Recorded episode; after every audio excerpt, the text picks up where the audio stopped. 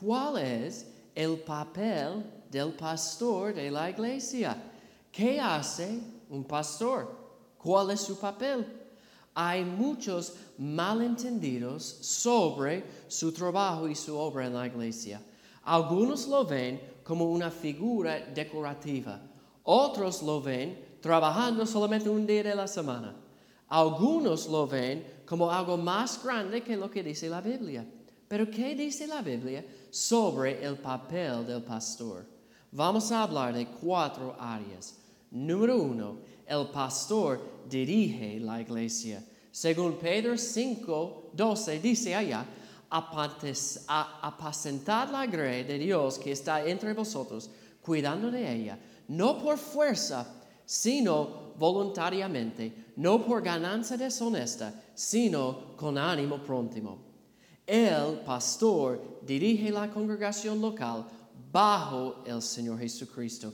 Jesús, como hemos visto, es la cabeza de la iglesia y el buen pastor.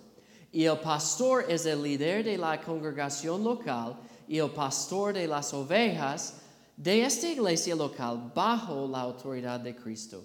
Él es responsable para la iglesia y un día Él va a dar la cuenta a Dios por su trabajo en la iglesia. Segundo, el, el pastor enseña a la iglesia como dice allá en el versículo 1 de Pedro 5.2, apacentad la grey de Dios que está entre vosotros, cuidando de ella, no por fuerza, sino voluntariamente, no por ganancia deshonesta, sino con ánimo pronto. Pastor, él es el pastor de la iglesia. Significa que él debe guiar la iglesia a través de sus enseñanzas. Él se pone de, pie cada domingo o cada miércoles para predicar la palabra de Dios. Él está llamado para predicar y enseñar la palabra de Dios, no su propia opinión o las tradiciones de los hombres. Él debe estudiar diligentemente o con diligencia y presentar en una forma correcta la Biblia tal como fue escrito. La Biblia es la autoridad para el pastor en sus predicaciones y enseñanzas. Tercero, el pastor guía a la iglesia como ejemplo. Primero de Pedro 5.3 dice, no como teniendo señorío sobre los que están a vuestro cuidado, sino siendo ejemplos de la grey. Él dirige a la iglesia en su función del pastor bajo de Cristo. Él sirve como un ejemplo para la iglesia. El pastor debe ser un ejemplo de lo que debe ser un cristiano.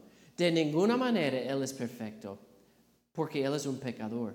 Pero sin embargo, Cristo lo llamaba a, guiar la grey de Dios como un ejemplo para los demás. Él debe practicar lo que Él predica. No debe gobernarlos como un rey sobre una nación, sino que debe conducirlos ante todo con una vida ejemplar que refleje a Cristo. Cuarto, el pastor debe estar calificado. No cualquiera debe ser, cualquiera debe ser pastor. Debe ser llamado por Dios a este oficio, a este trabajo de un pastor.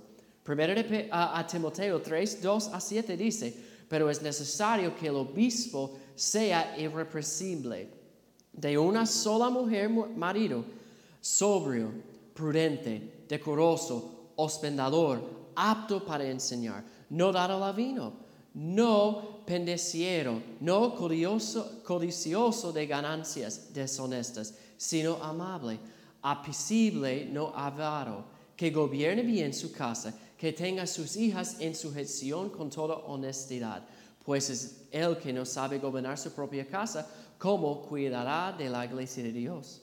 No un neófito que sea que en venciéndose calga de, en la condenación del diablo, también es necesario que tenga buen testimonio de los que afuera, de los de afuera, para que no caiga en descrédito y en lazo del diablo.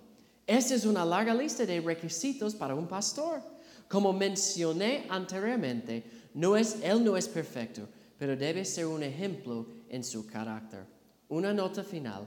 La Biblia establece claramente que solamente los hombres pueden ser pastores. Este papel no es para las mujeres.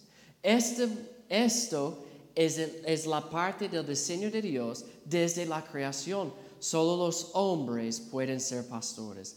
Las mujeres pueden servir y trabajar en el ministerio, pero solamente los hombres pueden ser pastores calificados según las enseñanzas de la Biblia. El pastor dirige la iglesia, enseña a la iglesia, dirige la iglesia con como un ejemplo para la iglesia y está calificado para este trabajo. Dios les bendiga.